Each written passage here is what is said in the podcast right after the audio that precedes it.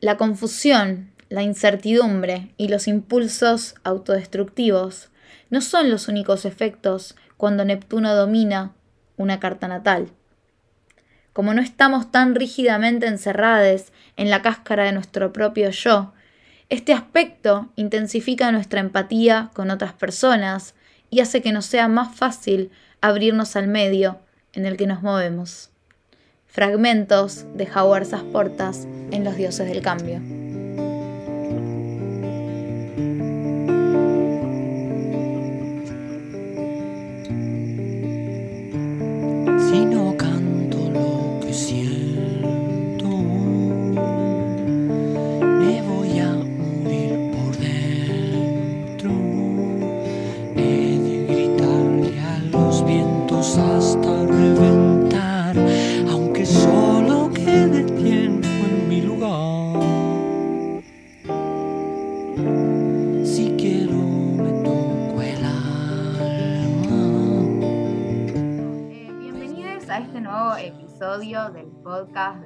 En este caso estamos muy contentas de poder tener a una invitada de lujo como es G. Juliano, astrology, eh, de quien nosotras siempre admiramos mucho su, laburo.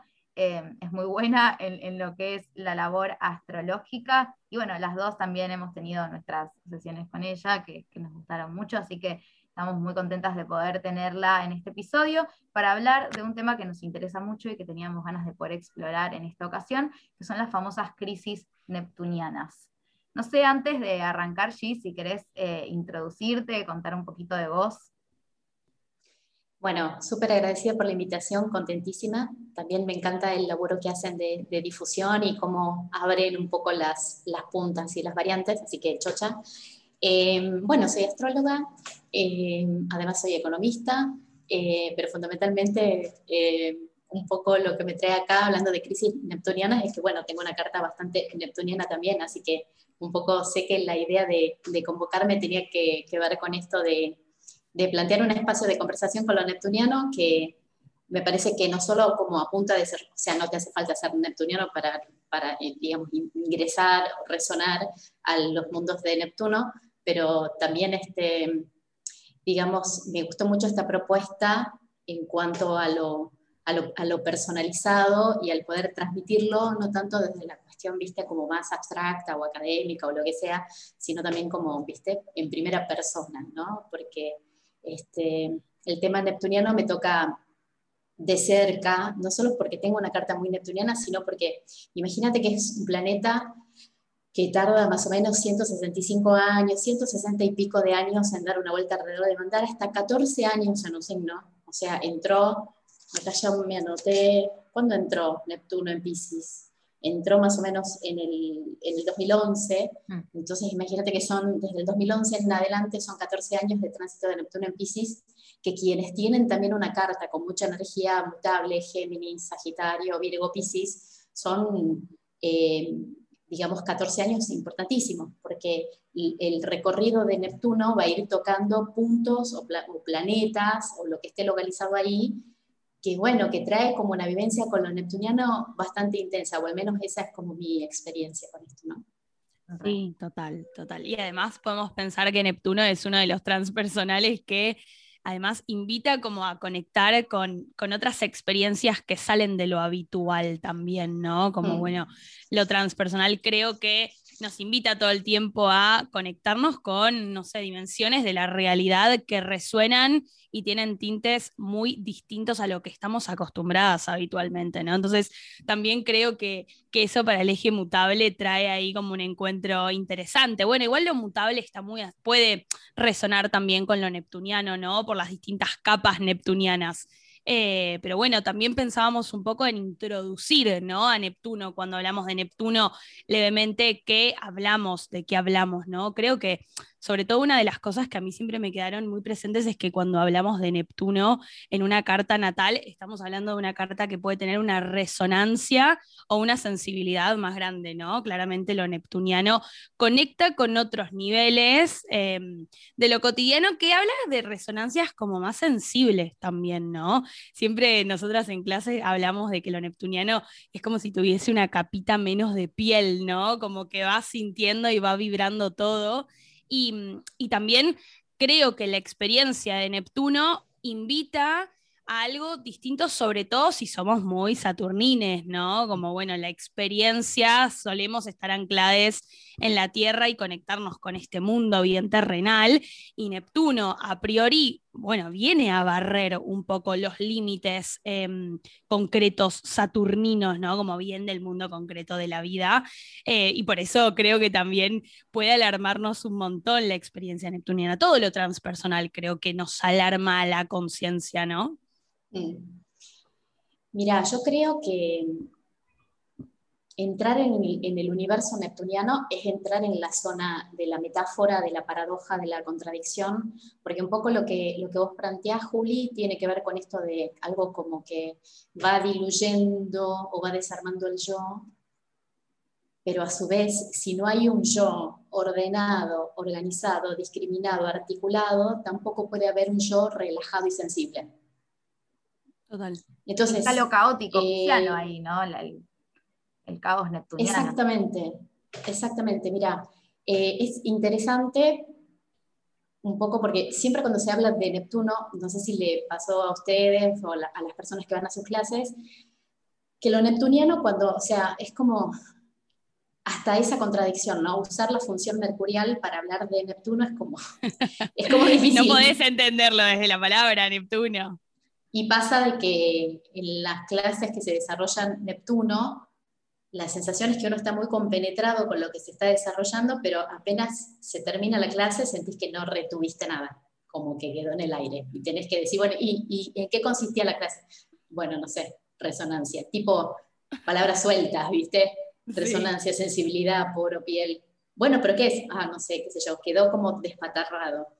Y eso es bastante interesante digamos, este, para entenderlo, o al menos a mí me resultó como muy ilustrativo, en la forma en que se descubre Neptuno, porque todos estos transpersonales eh, que tienen regencias modernas, en este caso Neptuno, la regencia moderna de Pisces, fueron descubiertos hace relativamente poco, o sea, este, no hay como una tradición como la hay con, la con los planetas de la pirámide de Caldea. Entonces, eh, bueno, Neptuno fue descubierto más o menos a fines o a mediados del siglo XIX, una cosa así, no me piden específicamente fechas porque no me acuerdo, por eso tengo anotado algunas cosas en machete.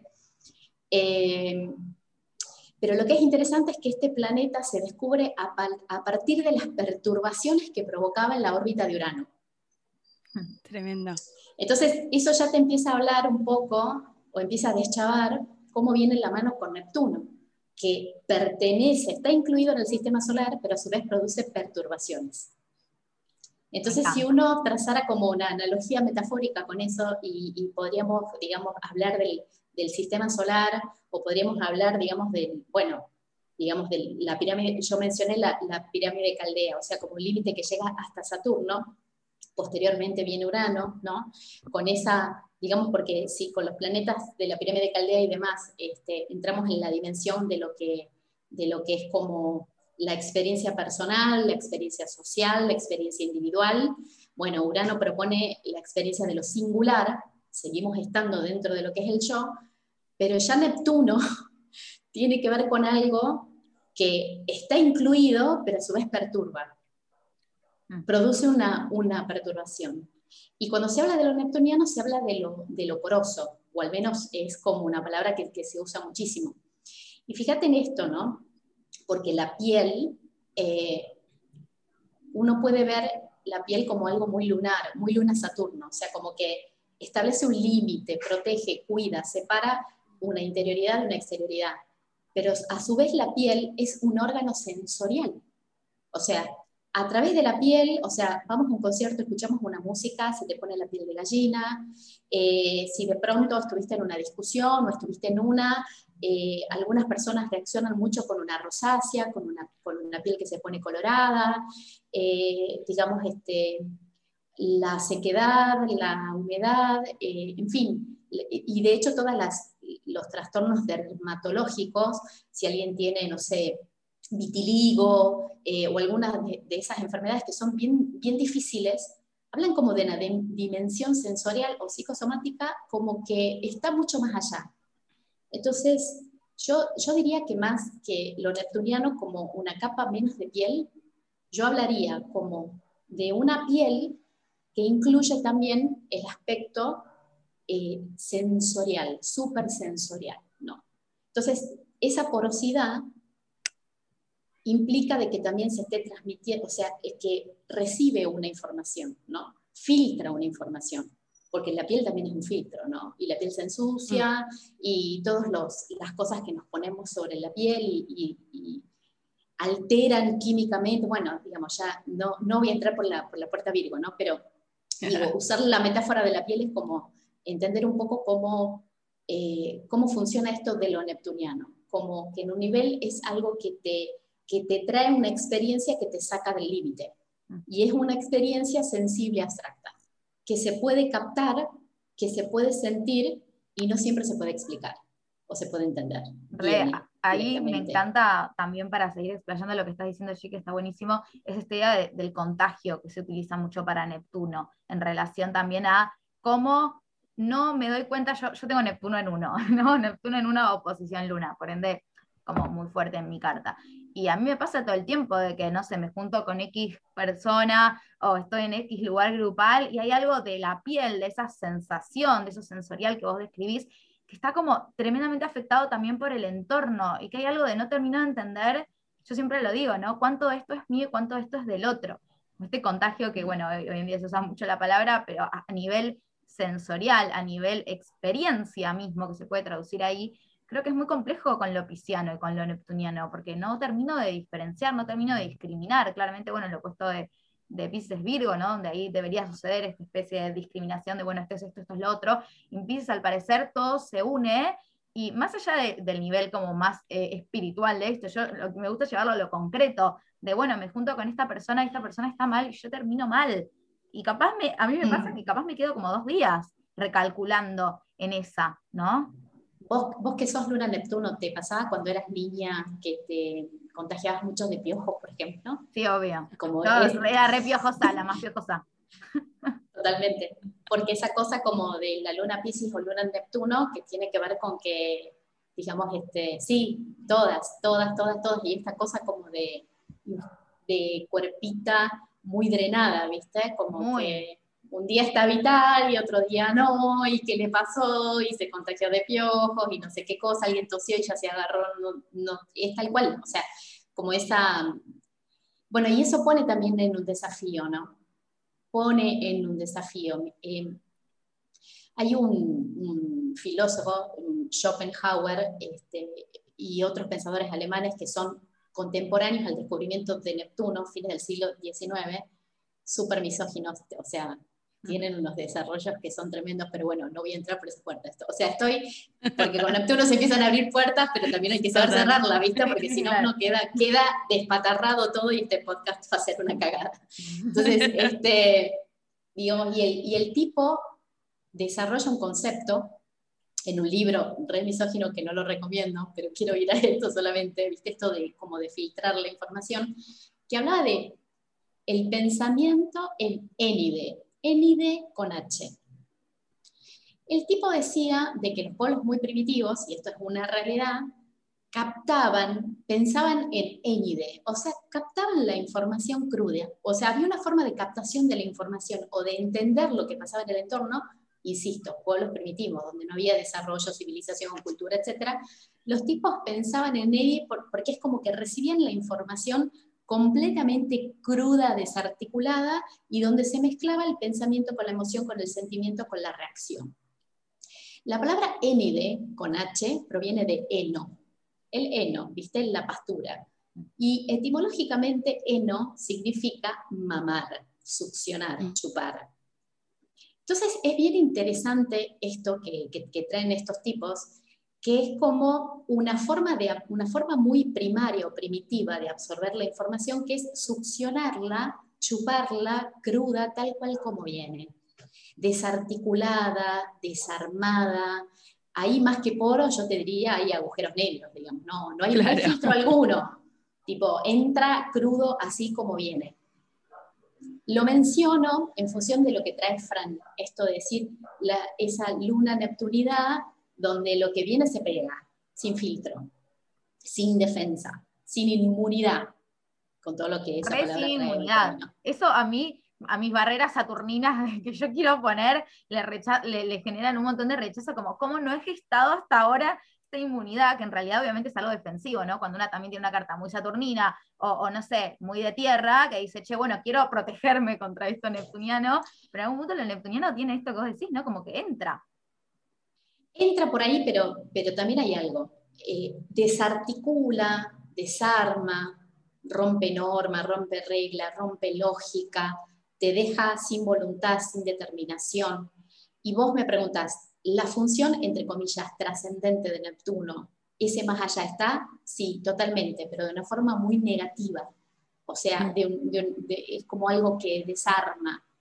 Entonces vos un poco traías esto, Fran, de la defensa, saturnina, el escudo, versus una experiencia de lo neptuniano completamente destructiva y desarticuladora, ¿no? Mm. Donde acá aparece toda esta, esta fantasía como más este, anarquista o más arbitraria, ¿viste? No sé qué es mío, no sé qué es tuyo, todo es de todos, nada es de nadie, como algo que sin falta, o sea, algo que tiene mucha falta de dirección. Es como una suerte mm. de ola masiva que viene, desarma sin dirección y sin sentido. Entonces, ahí ya hablamos como de una dialéctica cuando mencionamos lo Neptuno, esto que un poco traía Fran, entre algo muy defensivo, muy defensivo, que se cierra y que antepone mucho escudo y mucha barrera, versus algo completamente desarmado y desarticulado. Como decían estos eh, estos tipos, esto que remite mucho a una, experiencia de élide, algo que chupa, succiona y que no filtra, no elabora. No elabora, re totalmente. Y pienso también como en la cantidad de info que capta Neptuno, que es imposible discernir, eh, ¿no? Como separar y hasta comprender. Y también creo que en ese polo es donde después cuesta formar esta identidad estructurada y sólida, porque después lo neptuniano se caotiza, grosso también, ¿no? Como. Y en ese caos es que se pierden los bordes, se pierden los límites. Creo que con Neptuno, eh, como buscar a Saturno también es muy importante, o buscar un elemento que contenga. Y bueno, de hecho me acuerdo mucho, Lau, nosotros estudiamos con Lau Pineri mucho tiempo. Eh, Mi amiga así que sí, sabemos que es tu amiga, la amamos a Lau.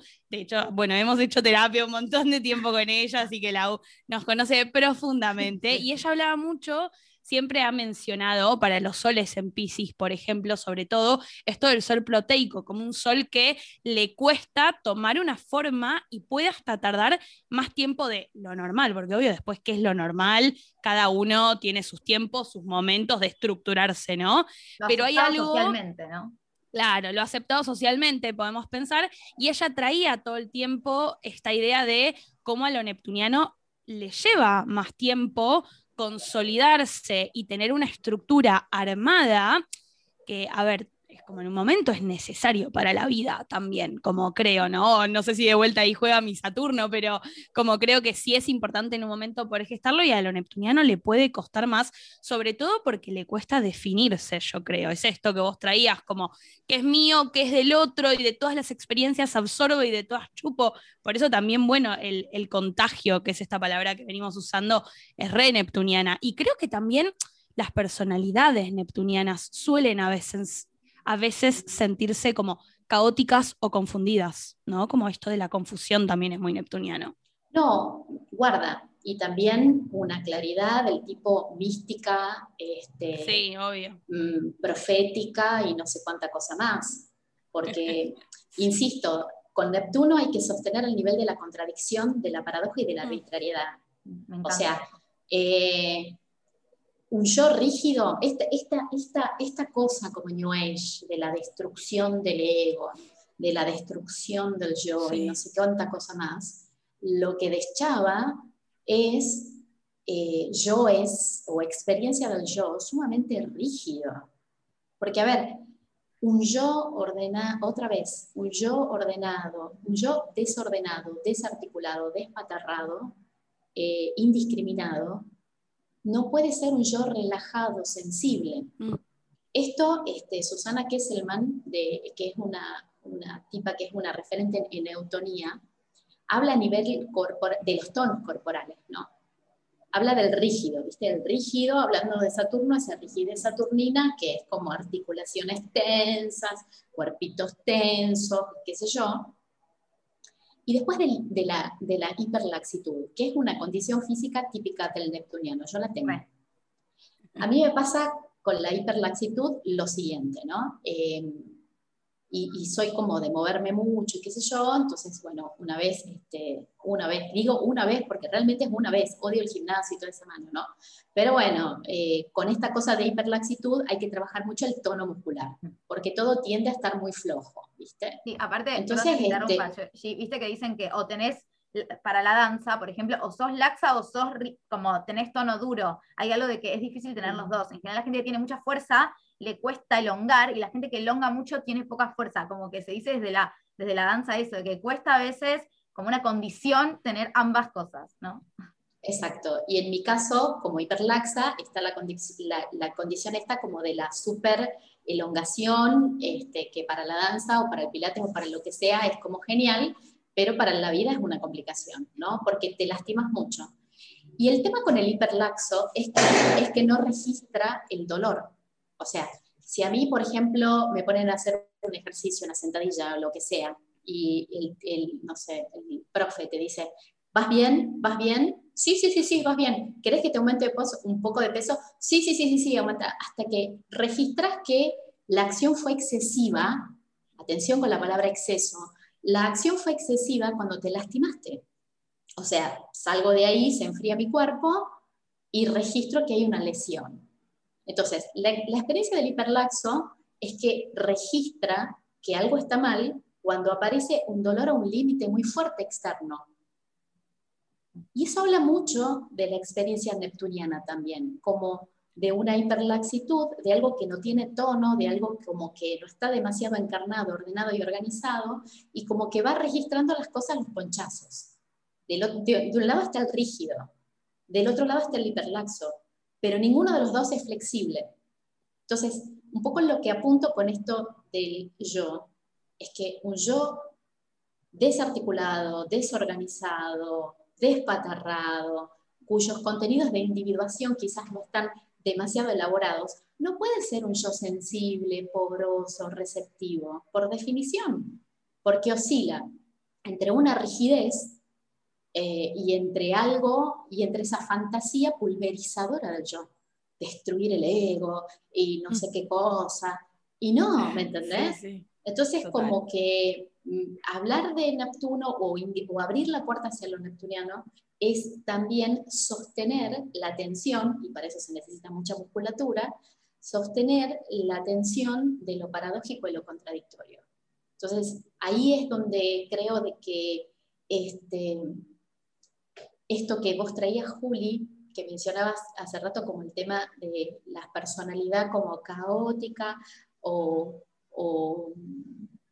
no sé, esto de lo inexplicable, esto de lo confuso que trae Neptuno, y yo te aportaba esto. Bueno, pero también está la cosa como eh, mesiánica, que aparece mm. con lo pisciano. Y, y acá es donde aparece su lado también arbitrario. Mira, el, sigo con mis, haciendo uso de un poco de Virgo para traer lo neptuniano que me sirve mucho. El ojo, la retina, que es donde se forma la imagen, no sé si sabían, pero hay un punto ciego. O sea, dentro de nuestra retina, de, de nuestro ojo, hay un punto de ceguera. Entonces, esto si se fijan en YouTube, el experimento del punto ciego es súper interesante porque hay como un ejercicio óptico para que vos puedas encontrar o captar ese, ese punto ciego. que es donde el nervio óptico cruza la retina y ahí no hay células fotosensibles, o sea, no se ve nada. Pero ¿qué pasa? Nosotros no nos damos cuenta de ese punto ciego. ¿Por qué? Porque el cerebro se encarga de completar la información. Agarra la información del entorno, completa y nos da la sensación que vemos toda la película, pues no. Entonces, hay un punto ciego, hay un punto de ceguera, eh, donde no estamos viendo toda la película, pero eso también convive con la necesidad de reinterpretar, de completar la información. Entonces, esto de, de la interpretación, de reinterpretar, con toda la arbitrariedad que eso tiene, también es bien neptuniano. Entonces te puedes encontrar con personalidades neptunianas como que, ¡fa! ¡Qué claridad! Pero, ¿cuánta data? Y es como una arbitrariedad pura, o sea, empezás como a rascar un poco ahí te das cuenta que, bueno, sí, no, ¿viste? Como el meme, qué bien, qué mal, o sea, puede que sí, puede que no. Total. Siento que está todo el tiempo como una dicotomía, ¿no? Como muy mutable también eso, como lo mutable que muestra como las dos caras. Eh, me, pasa mucho eso. Eh, y, creo que, que ahí, ¿cómo? Lo bipartito. Lo sí, total. Ahí, mira, fíjate, con eso es súper interesante esto, ¿no? Que están mencionando, porque si vos el mandala, en vez de colocar, o sea, el punto cero del mandala lo pones en el cero de Pisces, en vez del cero de Aries, lo pones en el cero de Pisces, el cero de Libra queda en casa 8. Mm, Entonces, fíjate que cuando se vive lo pisciano, que no es lo mismo que lo neptuniano, solamente estoy como usando este recurso para, para poder eh, echar algo. Eh, cuando se habla de lo pisciano, se menciona el lo pisciano, esto de lo libriano queda en el nivel de la casa 8. Lo libriano como la polaridad. Blanco y negro, izquierda, derecha, arriba y abajo. Entonces, también es interesante ver cómo con Piscis Neptuno aparece esto. El nivel de la contradicción, el nivel de la paradoja, el nivel de la tensión, el nivel de la polaridad, y un nivel de esa polaridad que debe, digamos, reciclarse en 8 o debe morir en casa 8 para renacer, digamos, este, mucho más allá. Por ejemplo, cuando, cuando hablamos de ejemplos, ¿no? Ejemplos de lo que estamos viendo, para que no quede esto tan, tan, tan abstracto y para que pueda como de alguna manera apreciarse esto de lo reinterpretativo que a veces trae Neptuno, ¿no? Porque es como decirte, toma algo, lo lleva a su polo opuesto, lo lleva a la casa 8 libriana, lo pone en tensión, lo desarma, lo diluye y lo vuelve a religar. Entonces, por ejemplo, hablamos de los movimientos estos, ya que estamos con todo este tema, digamos, de coronavirus, hablamos de estos temas, de estos movimientos libertarios que quieren la libertad y empezamos a observar cierto fascismo. Eh, en el feminismo, hablamos de un feminismo, eh, digamos que digamos, brega por ciertos derechos y quiere que caiga el patriarcado, pero a su vez es muy punitivista. Entonces, en, todos los movimientos sociales, ya que hablamos de Neptuno, estamos también hablando de lo colectivo, aparece un polo, aparece el otro. Entonces, hay como una suerte como de, bueno, ¿cómo es reinterpretar, por ejemplo, feminismo a la luz de un punitivismo? ¿Cómo es reinterpretar un movimiento libertario por la libertad o por lo que sea a la luz de, cierto fascismo o, o, de cierta, digamos, resonancia con algo más de derecha? Entonces, en esa como reinterpretación es como que empieza a darse como reinterpretar algo a través del opuesto como algo que se cocina muy en la casa 8. Y el sentido de esto es como llevarlo más allá. Esto frío que me quema, esto placentero que me duele, esto doloroso que me da placer. Entonces, digamos, es como, bueno, ese, ese dolor llevado a un extremo, ese placer llevado a un extremo, y esto que nos pone en extremos y que posibilita que reinterpretemos algo con toda la belleza que eso tiene, pero a su vez también con toda la arbitrariedad que eso trae. Sí, total. yo pensaba en esto que vos traía allí, en cómo, por ejemplo, lo neptuniano en esto de la ceguera, que también es algo típico de Neptuno, pero que es algo que igual todos tenemos, porque igual a veces la personalidad neptuniana puede tenerla como un poco eh, aumentada de alguna forma, ¿no? A mí me pasa, literal, yo tengo miopía, por ejemplo, no veo, no veo bien, veo pero no veo bien. Uso anteojos, ahora no tengo puesto. Vos también, ¿viste? Es como terrible. Em, hay algo del no ver que es típico neptuniano, pero que también es de todes, en cuanto yo no veo esa contradicción, ¿no? Que a veces pasa mucho, por ejemplo, claramente con el eje Géminis-Sagitario. Sagitario plantea una verdad y se olvida de la contradicción geminiana, de que, bueno, para esta posta que vos estás cantando en realidad tiene esto, esto por detrás que no estamos viendo. Siento que con Pisces y Virgo a veces pasa algo medio parecido, ¿no? De, bueno, lo pisciano que se agarra a esto y no le ve la contradicción porque queda como contagiado con una especie de enamoramiento por ese ideal o por esa persona mismo, en donde se olvida de ver lo virginiano de eso, de, che, pará, pero también pasa esto, también pasa lo otro. Eh, pienso que qué importante también en lo pisciano, en las cartas neptunianas, poder eh, en algunos momentos discriminar, ¿no? De hecho, bueno, nosotras también con Leo trabajamos mucho con el mito de Psique, que se utiliza mucho para esto, que Psique necesita poder discriminar, porque es un personaje justamente típico neptuniano, en donde ella no puede ver la posta de lo que le está pasando, entonces necesita poder practicar el poder de decir, bueno, esto tiene que ver con esto, esto tiene que ver con lo otro, esto tiene que ver con lo otro, lo analizo y lo ordeno. Entonces, qué, qué interesante esto que planteas de lo arbitrario entre permitirme el desorden neptuniano que es necesario, pero en algún punto también tener que ordenar algo, ¿no? Es como todo el tiempo... Registrar, registrar los puntos de ceguera. O sea, esto ya es un avance, tipo, no estoy viendo toda la película, hay una parte de la película que no la estoy viendo. Entonces esto es, registrar los puntos de ceguera ya es como un nivel. Siguiente nivel, registrar también cómo estoy completando esa información o qué reinterpretaciones estoy haciendo. Y para eso, cuando hablamos del mundo de lo neptuniano, hablamos de la proyección.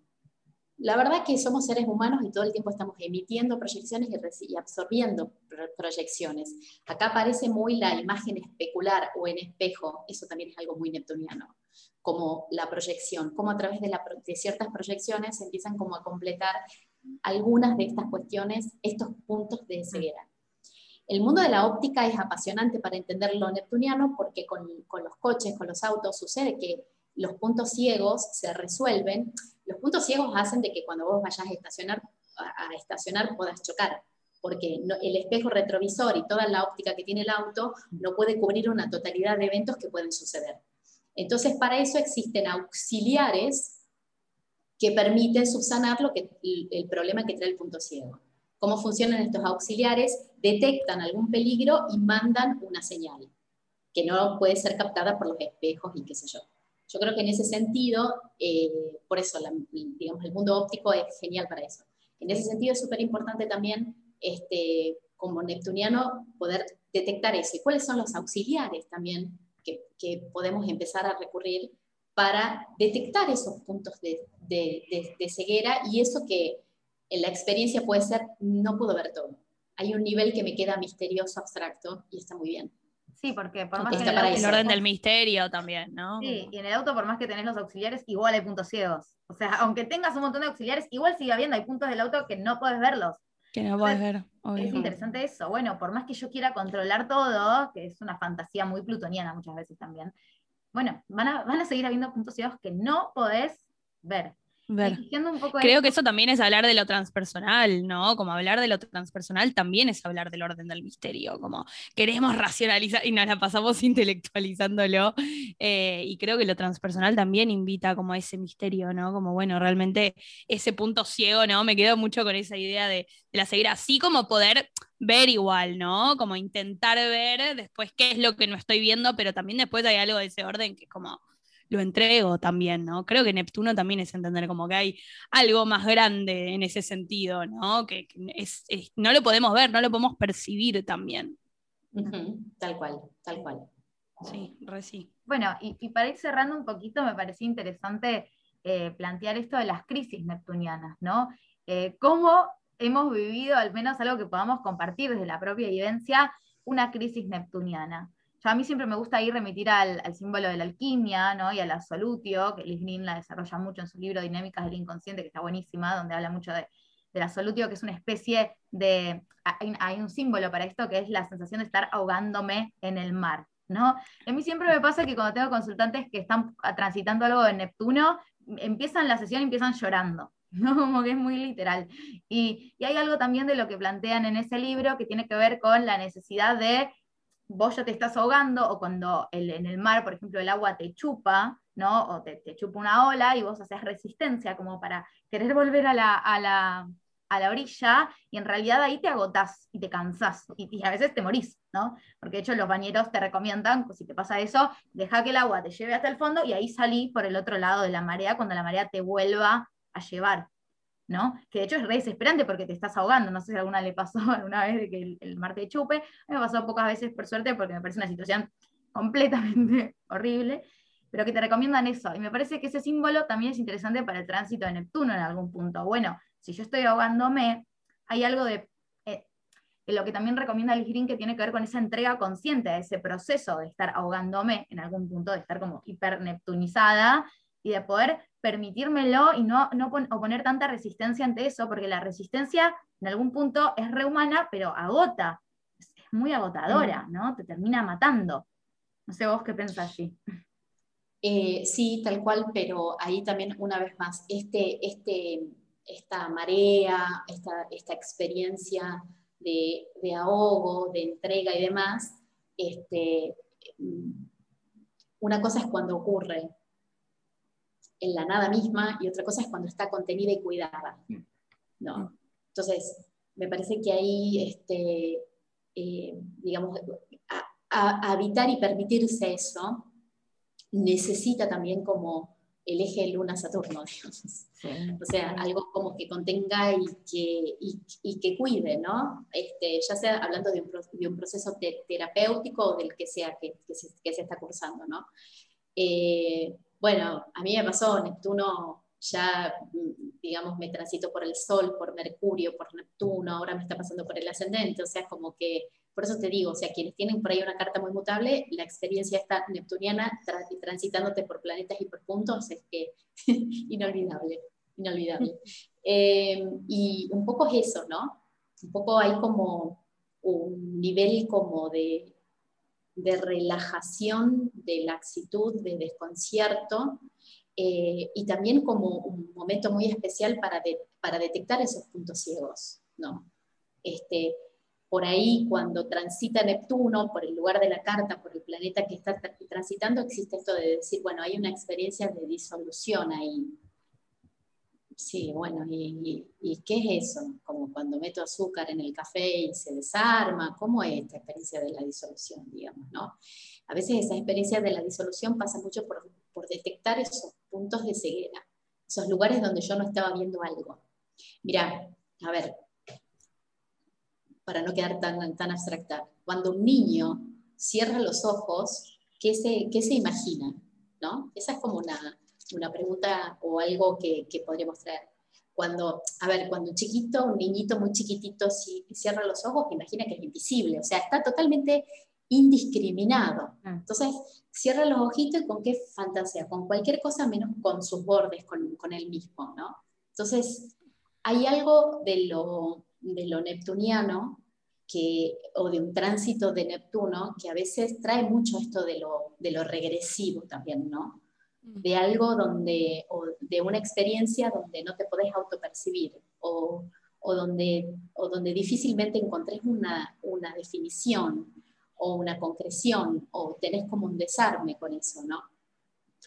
Y a veces eso, siguiendo con este ejemplo del, del niño que cierra los ojos y que, y que se imagina invisible, no se imagina discriminado, este, donde esto trae como una experiencia también muy regresiva. A veces los tránsitos de Neptuno, a mí en lo personal, mm. han sido momentos donde experimenté un fuerte contacto con contenidos del pasado, como si fueran esas botellas, viste, que te llegan eh, a la orilla del mar. Vos un poco, Fran, me preguntabas sobre esta cuestión de las crisis neptunianas, ¿no? A qué remiten y que, eh, digamos, este, siendo como que Neptuno eh, trae como esta cosa como, como prosa, la, la forma lineal o, de, manual de interpretación. Bueno, ahí donde Neptuno contacta o pasa, qué sé yo, como que se experimenta esto de la disolución. Bueno, pero ¿qué, qué es, ¿viste?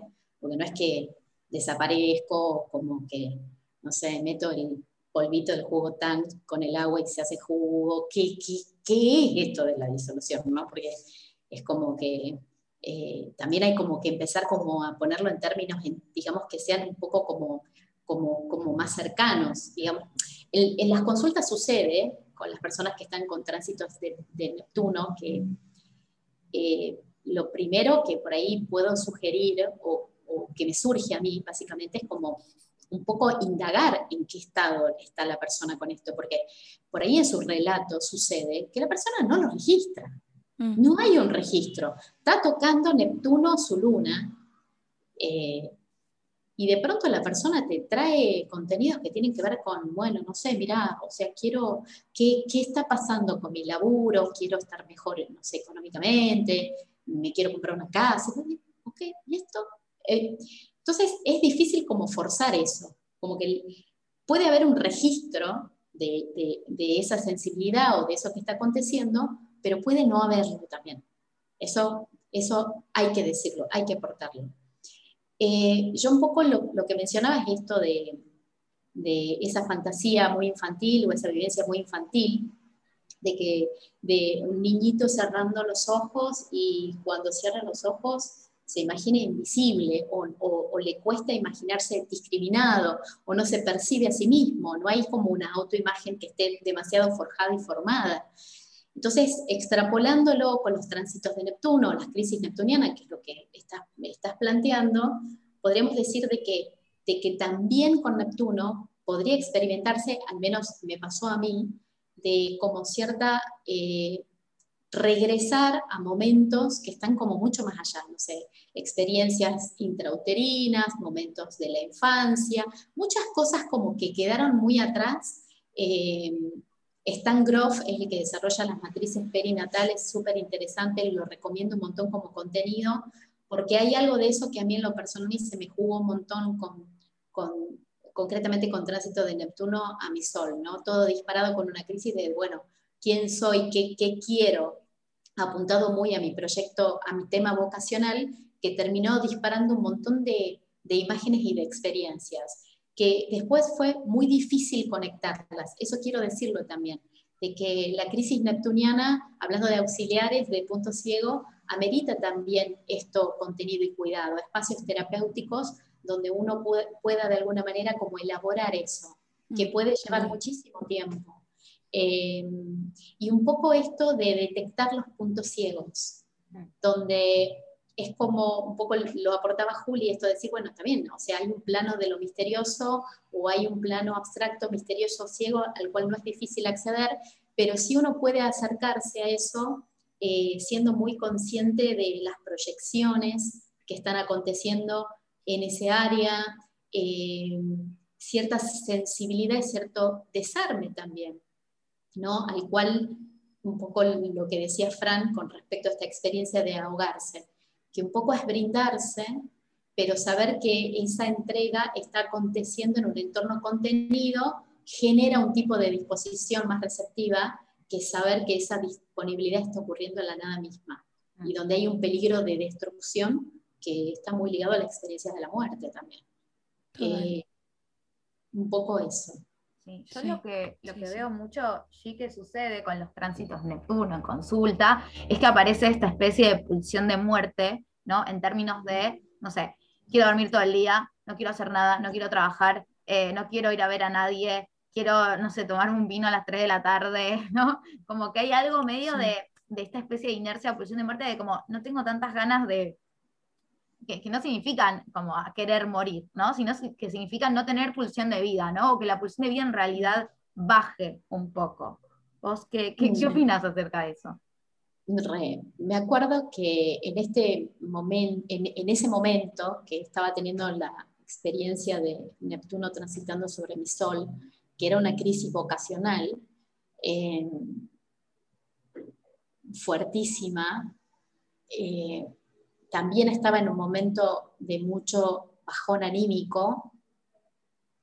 Y me acuerdo que este, yo un poco eh, acudí a terapia y en mi fantasía de ese momento, esto pasó ya hace bastante, era, bueno, dame una pastola, una pastilla, un químico, algo que me saque de este estado. Por favor. Este, o bien, decime qué hacer, decime qué hacer, qué se hace. Entonces yo lo que planteaba era mucho esto que trae Fran, quedarme en la cama, no querer levantarme, una cosa caótica, desorganizada, con, mucho, con mucha cosa química, con mucha cosa lisérgica y demás, y lo planteaba. Entonces, pero era, era loco, porque lo estaba planteando como un problema, como un tema, como un algo, no me puedo levantar de la cama, no estoy yendo a laburar, me está colapsando todo y bla, bla, bla, bla. Lo, estaba planteando como un tema, pero a su vez le estaba dando mucho voz, voz y lugar, o sea, estaba totalmente identificada con eso, como me, me, está pasando y no me está pasando otra cosa. Entonces, ahí la terapeuta con, con muy buen acierto me dice, ¿querés quedarte en la cama? Quédate. ¿Querés faltar al laburo hasta que te corran? Bueno, fíjate. ¿Querés clavarte un tinto a las 2 de la tarde un día martes hasta las 9 de la noche? Hacelo. ¿Cómo? ¿Cómo? Hacelo. Hacelo y fíjate.